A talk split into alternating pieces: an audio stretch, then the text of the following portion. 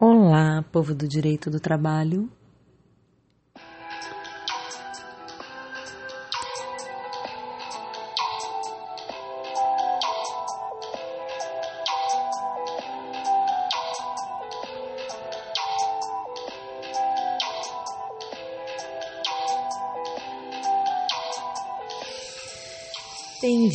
Bem-vindas, bem-vindos, bem-vindes.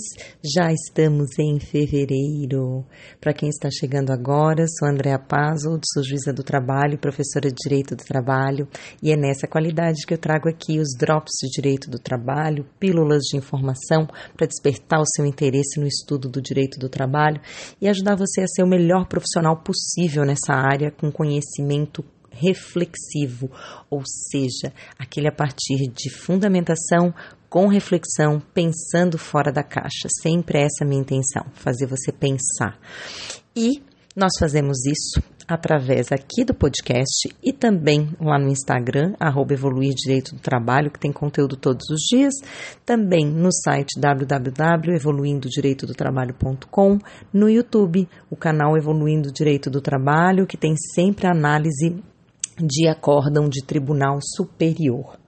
Eu te convido ainda para conhecer é, o canal do Telegram, Evoluir Direito do Trabalho. Lá eu estou colocando cada vez mais conteúdo. Sempre que eu cito uma decisão no Instagram, eu coloco o inteiro teor por lá, faço as referências do conteúdo que está sendo postado.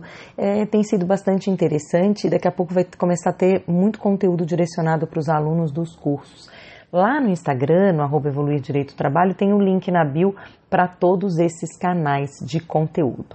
Bom, embora a gente tenha uma série de assuntos para tratar, eu sei, mas eu estou aguardando o acórdão, eu estou esperando transitar em julgado a decisão do STF sobre o índice de correção ou de descorreção, o que quer que seja, e a respeito da lei de recuperação e falência, que também é um tema recente, eu sugiro e recomendo que vocês assistam, se não assistiram, a live que eu fiz com Carlos Begales, que é uma autoridade na área de execução.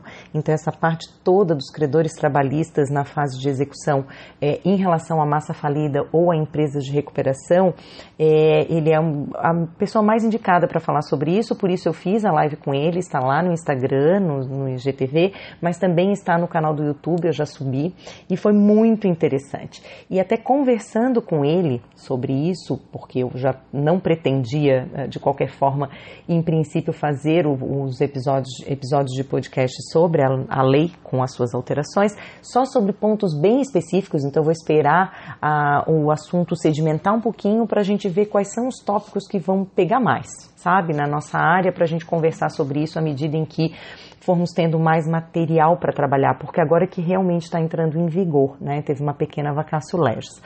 Mas conversando com ele, eu voltei à ideia de tratar do seguinte tema: os vetos. Eu já conversei sobre vetos num, num vídeo no YouTube.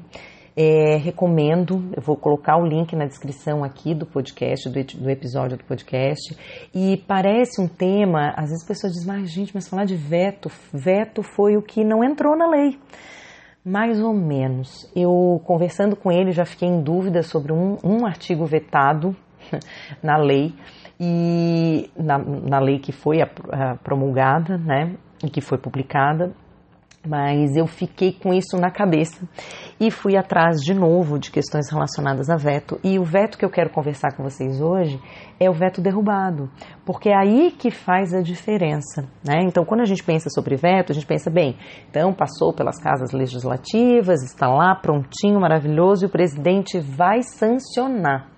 Ou não, ele pode vetar total ou parcialmente. Nós temos é, vários projetos que têm vetos ao final. Alguns, a maioria deles, na verdade, desses vetos não são derrubados, mas alguns vetos são derrubados. E por que, que esse assunto é importante? Porque quando a gente pensa numa lei, é assim, a gente, eu pelo menos, no meu caso, funciona da seguinte forma: vem a Lei 14.020, tá? A Lei 14.020, ela, eh, ela é de julho, Tá? E aí a gente pensa assim, bom, então dali em diante a Lei 14.020 substitui a MP 936, né? Porque ela é resultado da conversão da MP 936, a que cria o Programa Emergencial de Manutenção do Emprego e Renda, é, com benefício emergencial, suspensão do contrato, redução. E aí, aquelas relações jurídicas estabelecidas na vigência da MP 936 são por ela regidas, né? Inclusive se analisadas posteriormente, e a partir então da entrada em vigor da Lei 14.020, a gente tem o, todas as relações jurídicas é, tratadas e, e, a partir do, do, dessa lei. Então, essa lei que vai reger essas relações jurídicas que envolvem redução, suspensão, posteriormente a essa data, a data da entrada em vigor. E o que, que acontece? Depois da entrada em vigor, depois da sanção ou do veto, portanto, há um prazo para que o Congresso Nacional derrube o veto. E, uh, não, embora não seja tão comum, nesse caso da Lei 14.020, que vai ser o objeto do nosso estudo hoje, houve a, a derrubada de um veto, que traz como consequências alterações na Lei 10.101 do ano 2000, que é a lei que trata de participação nos lucros e resultados. E o que, que acontece? Como esse veto foi derrubado em novembro, nós temos uma situação até julho, uma situação de julho a novembro e uma situação de novembro em diante, porque as alterações na Lei 10.101, que trata de participação nos lucros e resultados, teve uma alteração em novembro, quando foi publicada então e promulgada a lei novamente, com os vetos derrubados agora incorporados à lei. Então, nós temos que, em 6 de julho, nós tivemos a publicação da lei, com sua entrada em vigor imediatamente. E no dia 6 de novembro, nós tivemos a promulgação das partes vetadas.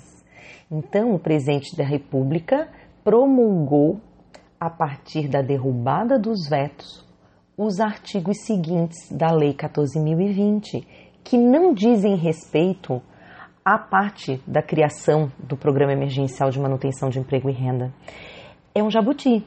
Foram alterações feitas na Lei 10.101, que é, como eu falei para vocês, a lei que trata de participação nos lucros e resultados.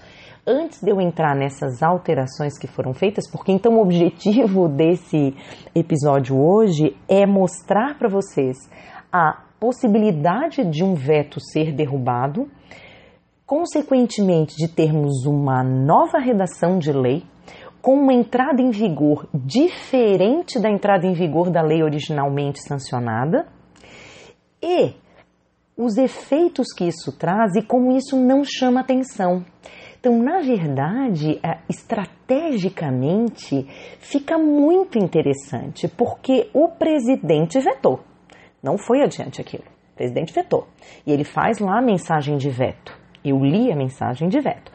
E aí, depois disso, só que o Congresso derruba. Na hora que o Congresso derruba e sai uh, e entra em vigor, então, promulga-se a lei com os vetos, promulgam-se os vetos, então, dentro da lei agora, ninguém fala no assunto. Pelo menos, gente, eu não vi notícia. De novembro para cá, eu não vi notícia tratando das alterações que a Lei 10.101 sofreu pela Lei 14.020, que não trata de participação nos lucros e resultados. Vamos ver então a origem dessas alterações da Lei 10.101 para vocês verem como a coisa fica ainda mais interessante. Antes disso, só quero mencionar o seguinte, que foi o objeto da minha conversa, também foi parte da minha conversa com Carlos de Gales.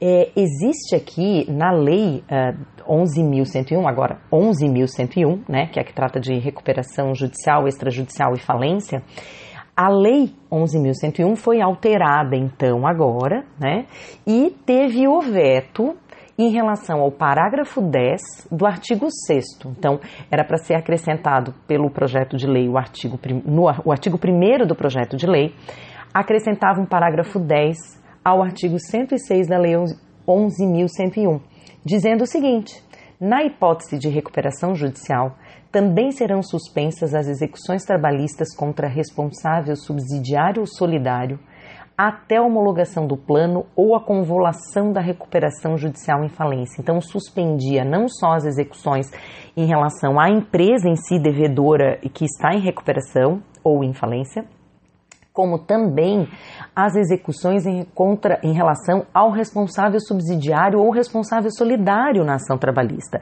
Então, naquelas situações comuns de terceirização, por exemplo, que a prestadora de serviço entra em recuperação judicial e a gente tem uma tomadora de serviços ou uma contratante, hoje em dia, pelos termos da Lei 6.019, que responde subsidiariamente, já consta no título executivo, por esse parágrafo 10, se suspenderia também a execução contra esse tomador, esse contratante que é o responsável subsidiário.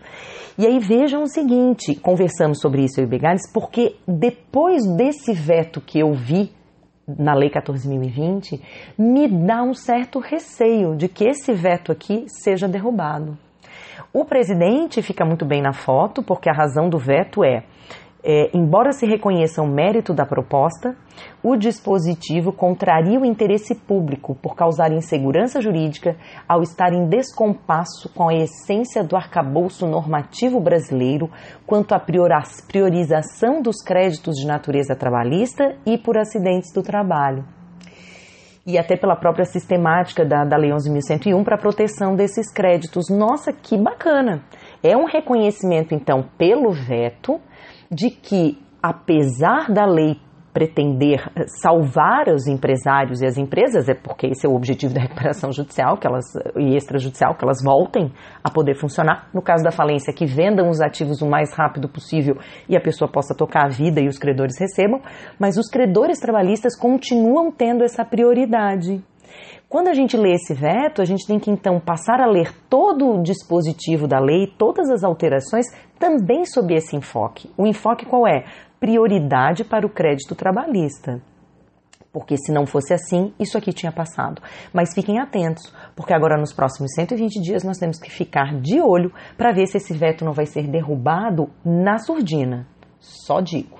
Espero que não. Não, eu odeio ser Nostradamus, eu odeio quando eu acerto, gente, esse tipo de coisa.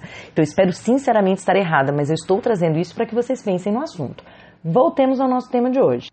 Muito bem, alguns, alguns vetos foram mantidos, não foram derrubados. Por exemplo, o inciso 4 do artigo 17 do projeto de lei, que previa uma certa ultratividade, previa que as cláusulas das convenções coletivas ou dos acordos coletivos vencidos ou vincendos, salvo as que dispuserem sobre reajuste salarial e sua repercussão nas demais cláusulas de natureza econômica, permanecerão integrando os contratos individuais de trabalho no limite temporal do estado de calamidade pública e somente poderão ser modificadas ou suprimidas mediante negociação coletiva. Então, nós tínhamos aqui uma previsão da possibilidade de ultratividade para não ser necessária toda, todo o trabalho de negociação coletiva, todas as etapas no período da pandemia, até por dificuldade de reunião das pessoas, e nem todo mundo está acostumado a esse mundo online, né, para fazer assembleia de trabalhadores. Muito bem, por que, que foi vetado esse dispositivo, esse inciso? A propositura legislativa contraria o interesse público, tendo em vista que a vedação atualmente em vigor à ultraatividade das normas coletivas, por força da reforma trabalhista, visa incentivar a negociação, valorização da autonomia das partes e a promoção do desenvolvimento das relações de trabalho. Então vejam, o veto foi para manter uma linha adotada na reforma trabalhista de vedação à ultratividade. Então, para se manter em vigor é, com, com eficácia as cláusulas de um acordo coletivo, tem que ser negociado um novo acordo coletivo. Ele não se prorroga no tempo que seria a ultratividade, até que viesse outra negociação coletiva, outro acordo coletivo. Então vejam, esse foi mantido. O que que então foi realmente mexido? Ah, foi o que diz respeito à Lei 10.101, que é a lei que trata de participação nos lucros e resultados. E o que é mais incrível é, é a mensagem de veto desses artigos. São diversos artigos, tá?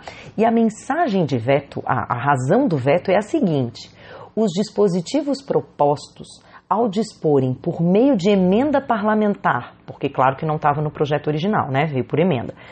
O projeto original é só a conversão da MP 936 em lei sobre matéria estranha e sem a necessária pertinência temática estrita ao objeto original da MP submetida à conversão. Então, o que, que é MP submetida à conversão? O Programa Emergencial de Manutenção de Emprego e Renda. Né? Violam o princípio democrático e do devido processo legislativo nos termos dos artigos 1 caput, parágrafo único, segundo da Constituição da República e da jurisprudência do STF, conforme a DI 4433 da ministra Rosa Weber. Ademais, as medidas acarretam renúncia de receita sem o cancelamento equivalente de outra despesa obrigatória e sem que esteja acompanhada de estimativa do seu impacto orçamentário e financeiro. Gente, a razão do veto é muito lógica ela tem um primeiro momento de, de dizer o seguinte: não tem nada a ver com o escopo do MP, que é algo que a gente vem repetindo há muito tempo nesses projetos de conversão. Foi assim que a MP 905 não andou, foi assim que a MP 927 não andou, foi porque colocaram um monte de emendas sobre assuntos totalmente estranhos ao objeto da MP no melhor esquema SPP, se passar passou, né? E vamos tentar colocar aqui as novas alterações. A própria MP 905, que já tinha uma série de questões discutíveis, ainda ganhou um monte de acréscimo em emenda parlamentar. A MP 927 virou outra coisa no projeto de conversão. Ela não tinha nenhuma chance de ser aprovada do jeito que ela, que ela ficou no final porque se cria um Frankenstein. E aqui a mesma coisa. A razão do veto era que o assunto era totalmente alheio ao objeto do MP, portanto não devia estar lá, porque isso viola o princípio democrático e do devido processo legislativo. E além disso, como nós vamos ver, acarreta renúncia de receita. Então tem também um motivo econômico. Então vejam, com esses motivos aqui, fica muito claro que esse veto era para ser mantido. Na hora em que se derruba o veto, o recado do Congresso Nacional é o seguinte, com todo respeito, mas eu não consegui fazer outra leitura. O recado do Congresso Nacional é: podemos sim colocar em projetos de conversão de MP matérias totalmente estranhas ao objeto e o objetivo da medida provisória na sua origem.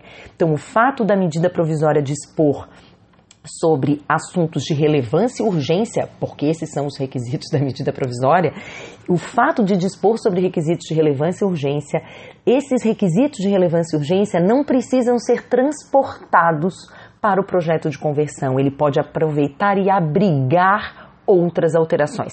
Esse é o recado do Congresso Nacional, pelo menos nesse assunto específico. E justamente por isso que eu trouxe para vocês esse assunto hoje. Não é um assunto popular, não é um assunto do que está bombando, eu sei, mas é algo que é para a gente ter na nossa cabeça, para a gente sempre acompanhar esses vetos e pensar no que, que isso pode significar depois. Será que não se pode invocar agora a inconstitucionalidade dos artigos cujo veto foi derrubado? Porque a razão do veto está relacionada à inconstitucionalidade desses artigos. O presidente da República disse que era inconstitucional que esses artigos estivessem lá e o Congresso disse que não. Então, será que não é melhor o STF, que é quem decide isso, verificar a constitucionalidade de estarem esses dispositivos inseridos, então, na Lei 14.020, com matéria totalmente estranha ao objeto da medida provisória que, que trouxe a Lei 14.020? Como faz meu filho, dá uma explodidinha no cérebro, né? Então vamos ver a Lei 10.101? Eu vou só dar noções gerais dela para vocês entenderem essas alterações sem precisar ir atrás dela. O meu objetivo no podcast é sempre que com o que vocês estão ouvindo, vocês já compreendam o contexto. Quem quiser tomar nota, eu, achar, eu acho o máximo. Mas você não precisa ir atrás do que eu estou referindo, porque eu já faço aqui a leitura também, tá?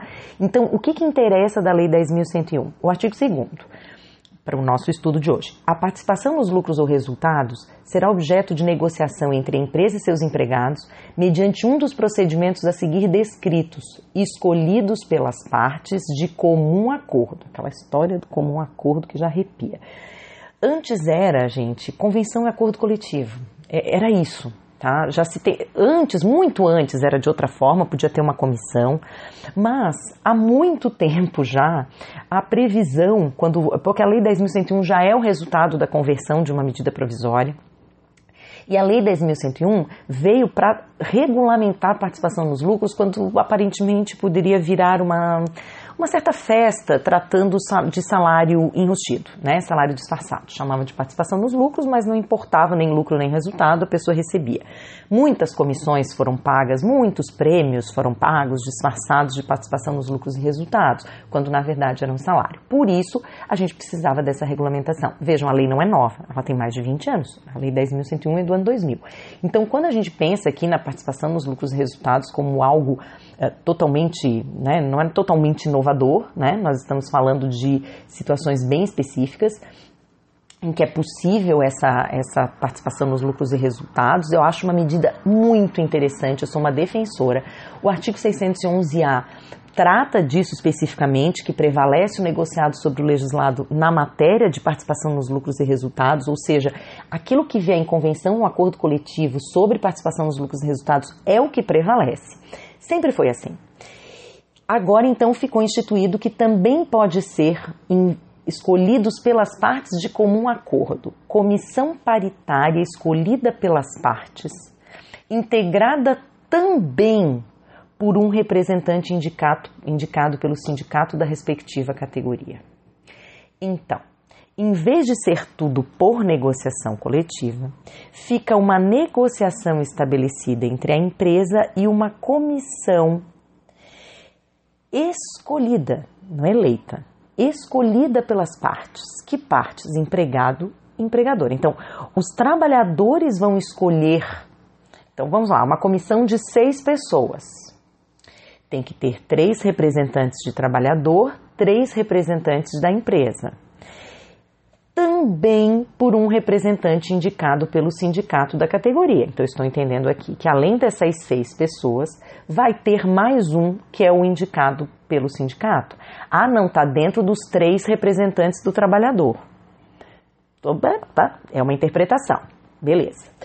Vai ter representante do sindicato patronal? Não precisa porque nunca vi, pelo menos, em nenhuma dessas situações, porque é tudo muito específico da empresa em si. Quando fala convenção ou acordo coletivo, é muito difícil uma convenção coletiva, ou seja, um instrumento entre sindicato patronal e sindicato de trabalhadores, estabelecer regras para pagamento de, de participação nos resultados. Normalmente é só para dizer que é possível fazer isso por acordo coletivo, tá?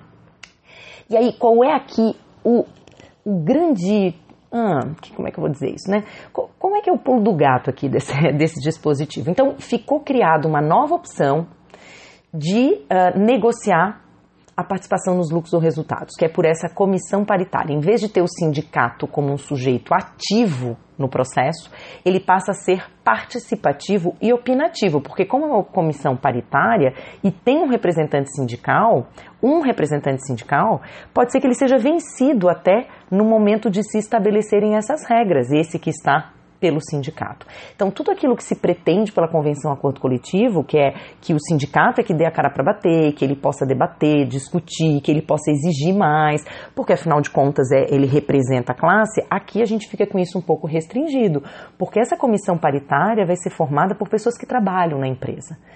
E não adianta, a gente tem um momento em que quem trabalha na empresa tem receio de perder o seu posto de trabalho nessa exposição excessiva das suas reivindicações, ainda que relacionadas à participação nos lucros ou resultados. Mas isso não é a parte jurídica, essa é a parte social, econômica da questão. O que, que eu quero trazer aqui sobre a questão jurídica? Isso não foi a primeira vez que se tentou acrescentar essa comissão paritária na Lei 10.101, no artigo 2 não foi. Vocês sabem quando ela veio?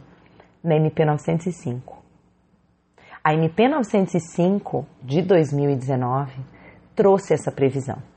Só que ela caducou, como vocês lembram, ela perdeu completamente a vigência, né? E não foi convertida em lei.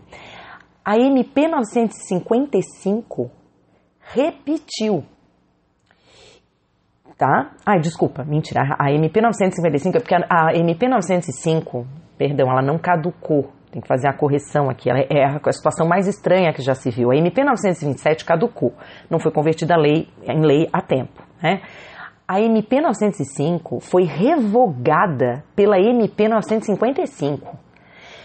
Uma MP, ou seja, algo que também teria prazo determinado né, para produção de efeitos, revogou uma outra MP que também tinha prazo determinado. Enfim, e aí foi ali que se tentou pela primeira vez. Então vocês estão vendo que desde 2019 existe essa tentativa de alterar um dos procedimentos para a instituição da participação nos lucros e resultados. Isso me leva a pensar que realmente há muitos interesses envolvidos para se retirar uma participação realmente ativa do sindicato nessa negociação, dando uma segunda opção.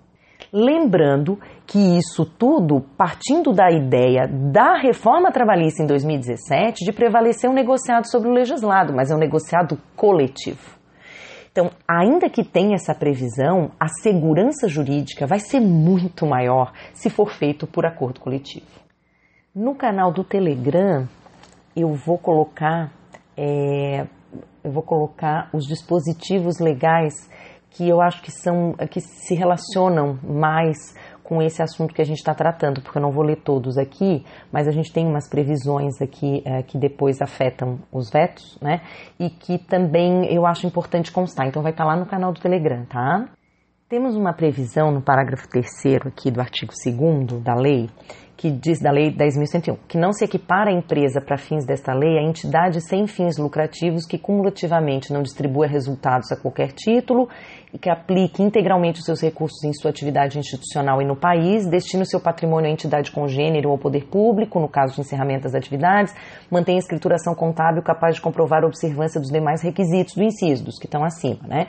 Então, não dá para essas entidades sem fins lucrativos eh, se equipararem à empresa para fazer distribuição de resultado, porque o resultado tem uma destinação específica que não possa ser essa, essa já tem essa previsão de que essa distribuição não vai ser entre os seus dirigentes, administradores ou empresas vinculadas, vai ser sempre reinvestido na própria entidade, ok?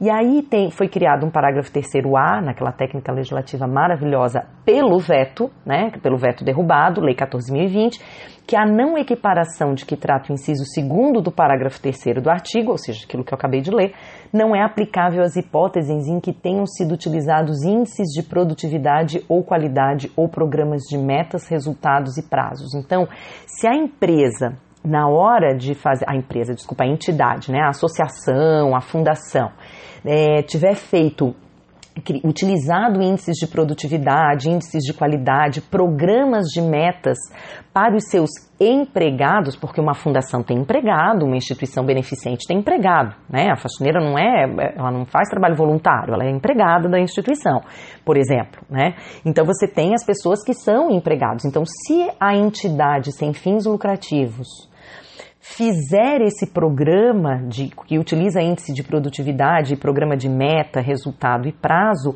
então ela se equipara à empresa para fins de participação nos resultados. É que aí não é lucro, é resultado mesmo, porque essas empresas não dão lucro, né? Porque elas são sem fins lucrativos.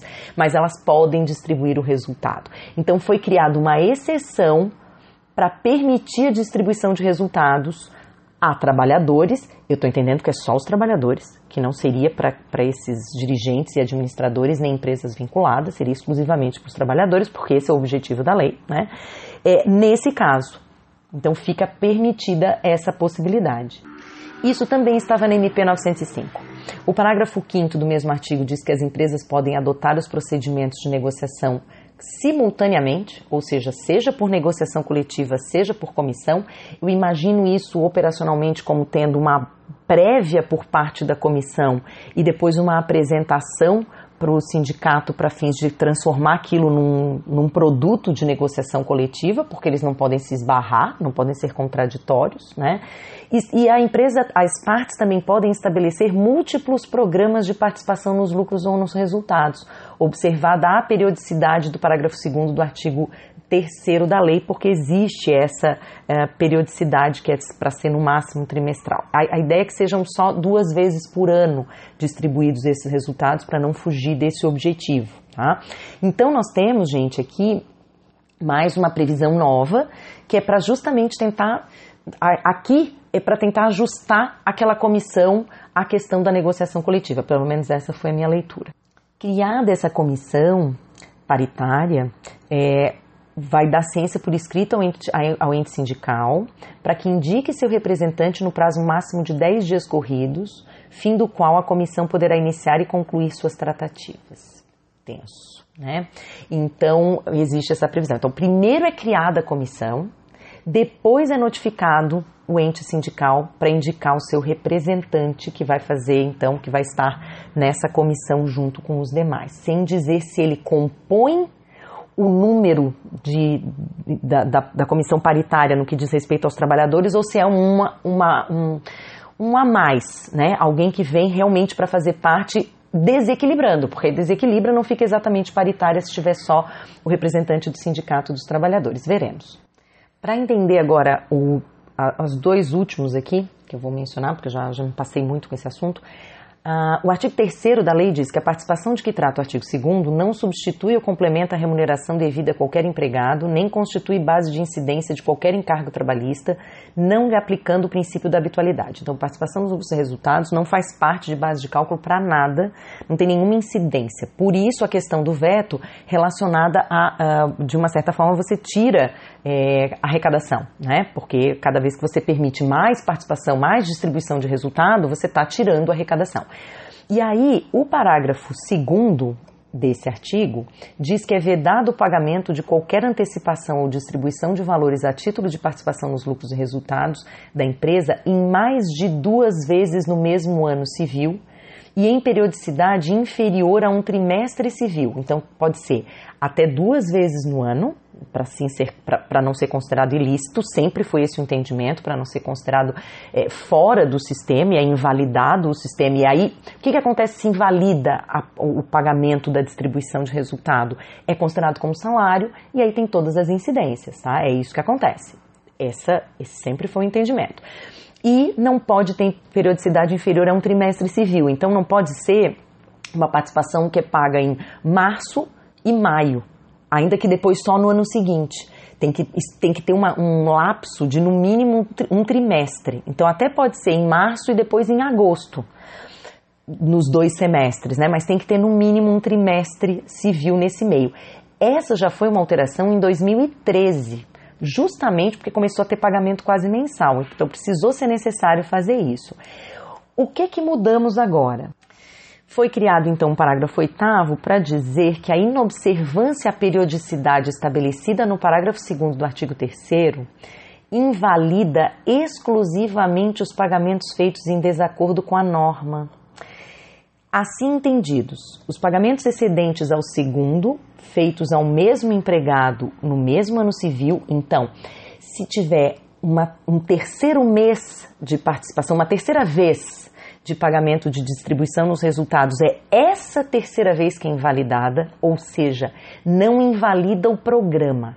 Então, tem que pagar até duas vezes por ano, obedecido o trimestre civil. Muito bem. Se pagar três vezes no ano, se pagar seis vezes no ano, as duas primeiras continuam valendo, o programa continua valendo.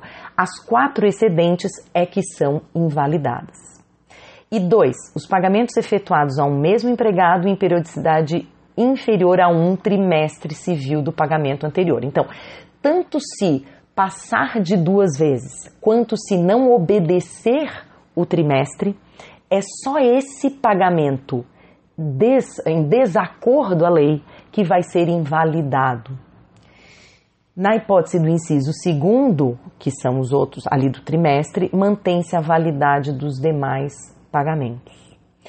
É, isso veio realmente pela Lei 14.020, é, mas já tinha também na MP 905. Só que em vez de falar invalida, falava que ficava que maculava os pagamentos feitos em desacordo com a norma.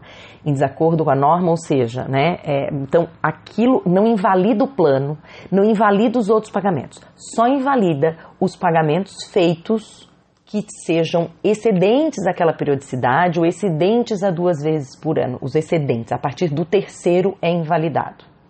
Ok?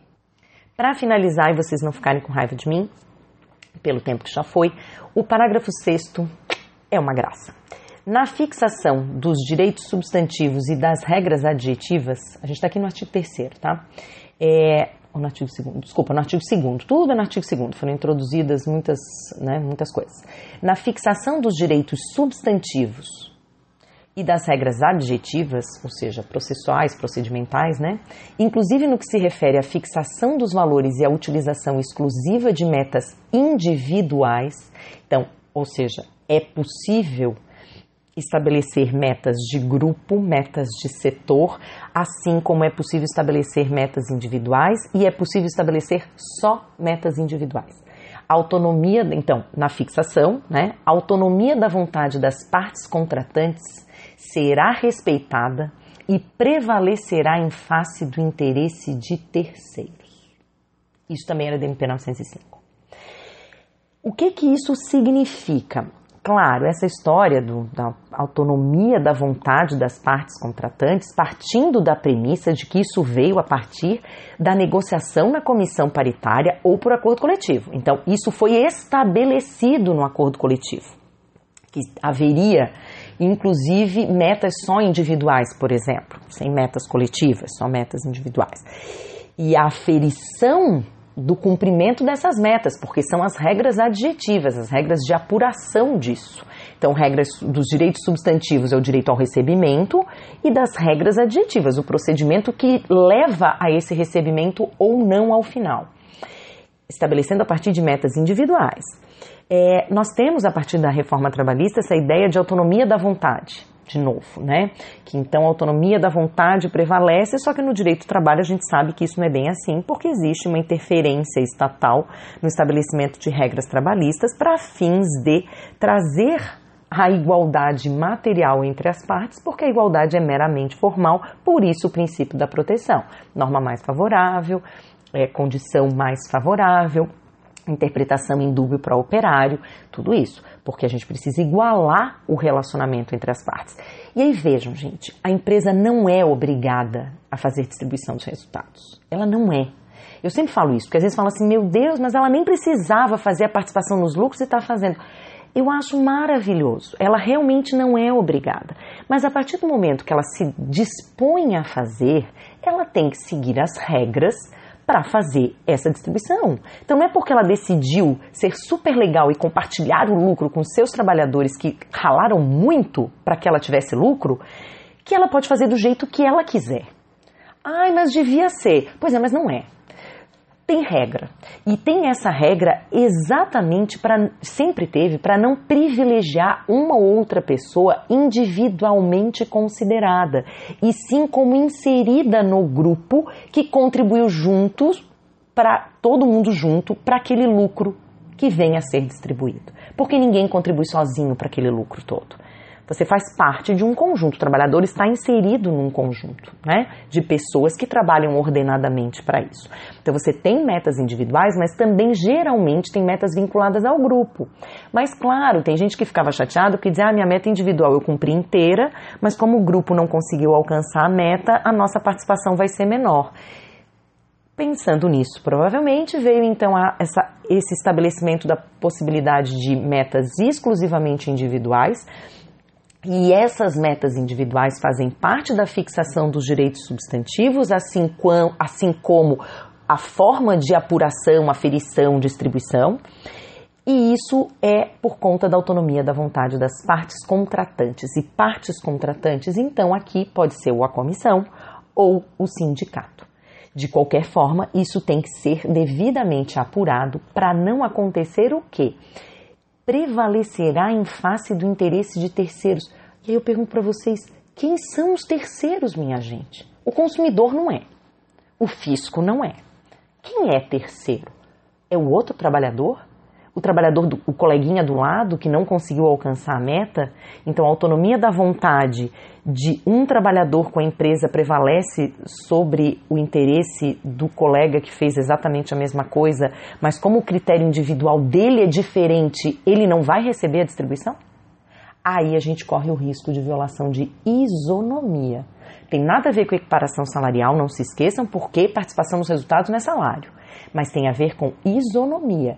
Se ele preencheu os mesmos requisitos, alcançou os mesmos resultados, ah, mas é que no dele a meta individual foi diferente. Então ele não vai chegar a receber naquela quantia. Pode. Está dizendo aqui que pode. Então, nós vamos ver no futuro como é que isso vai se aplicar, como é que isso vai se desenrolar. As regras continuam sendo necessárias, né?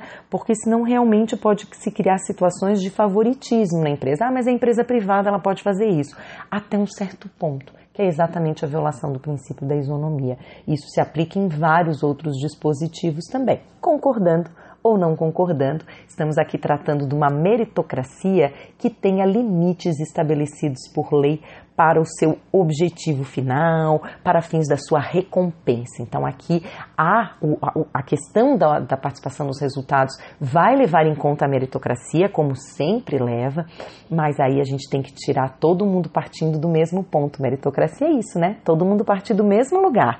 Se a gente parte de lugares diferentes, a chegada ao mesmo resultado, ao mesmo ponto final, pode ter tido atalhos ou caminhos mais longos. Então, é justamente a ideia anteriormente a isso era que os caminhos fossem todos semelhantes, pelo menos, para que todos saíssem do mesmo ponto e chegassem ao mesmo ponto. E aí a meritocracia dentro desse intervalo.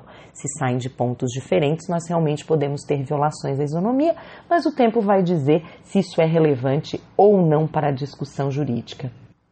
Enfim, é isso então. Hoje eu queria tratar desse assunto específico, ou seja, vetos. E aí as mudanças na Lei 10.101 é uma ótima opção a distribuição de resultados e agora com uma facilidade maior para as empresas fazerem, eu não tenho nenhuma dúvida, a comissão paritária pode ser bem mais simples, acho uma pena, porque acho que se o objetivo do legislador da reforma de 2017 era incentivar a negociação coletiva, isso significa que a participação do sindicato não deve ser só opinativa e sim realmente é, definitiva para fins da celebração dos acordos com esses objetivos, principalmente, né, de melhoria da condição do trabalhador. Receber participação nos resultados é uma coisa maravilhosa, você se sente parte da empresa, você se sente realmente é, integrado àquele negócio, eu acho incrível. O que não significa que seja um oba-oba, certo? Bom, gente, muito obrigada por me ouvirem. Vamos conversando e até a próxima.